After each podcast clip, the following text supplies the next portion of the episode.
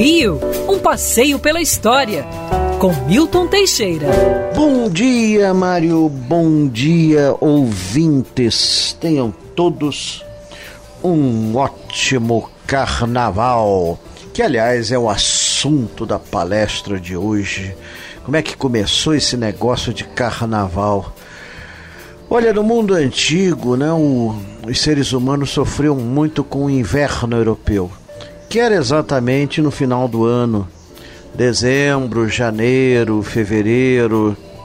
Os ricos conseguiam estocar carne em quantidade e qualidade porque eles tinham como fazê-lo, mas os pobres sofriam muito com a falta de alimentos.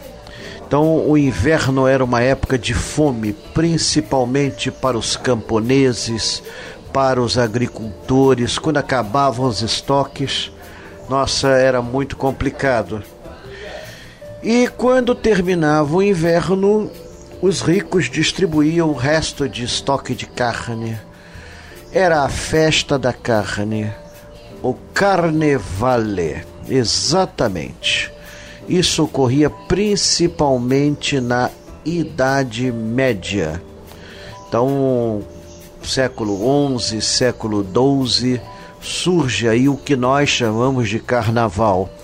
Se bem que civilizações antigas, como a judaica, a grega e a romana, tinham festas para marcar o fim do verão.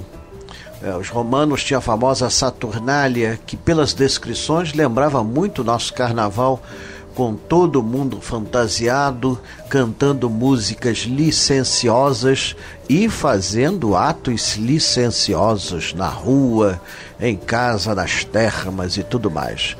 Mas o carnaval, como nós conhecemos, ele começa realmente na Idade Média com esse nome, Festa da Carne. E é interessante que os pobres, ao receber a carne, e muitos se fantasiavam de ricos, e ficavam ricos de repente. E os ricos também, por que não?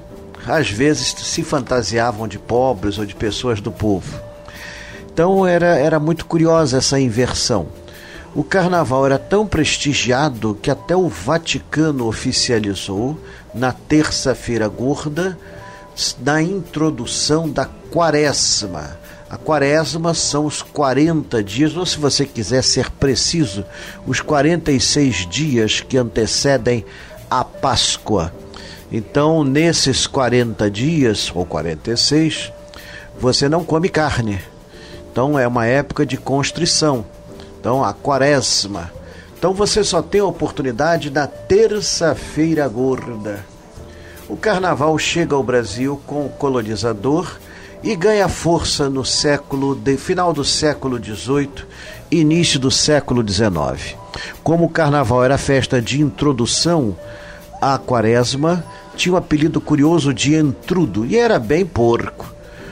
Nós só vamos conhecer o carnaval moderno depois de 1840, quando a atriz italiana Clara Del Mastro importa fantasias da Itália, confete, serpentina e outros adereços. A partir daí surge um carnaval mais civilizado. E é isso, em linhas gerais, a história do carnaval no mundo e no Brasil. Quer ouvir essa coluna novamente? É só procurar nas plataformas de streaming de áudio. Conheça mais dos podcasts da Band News FM Rio.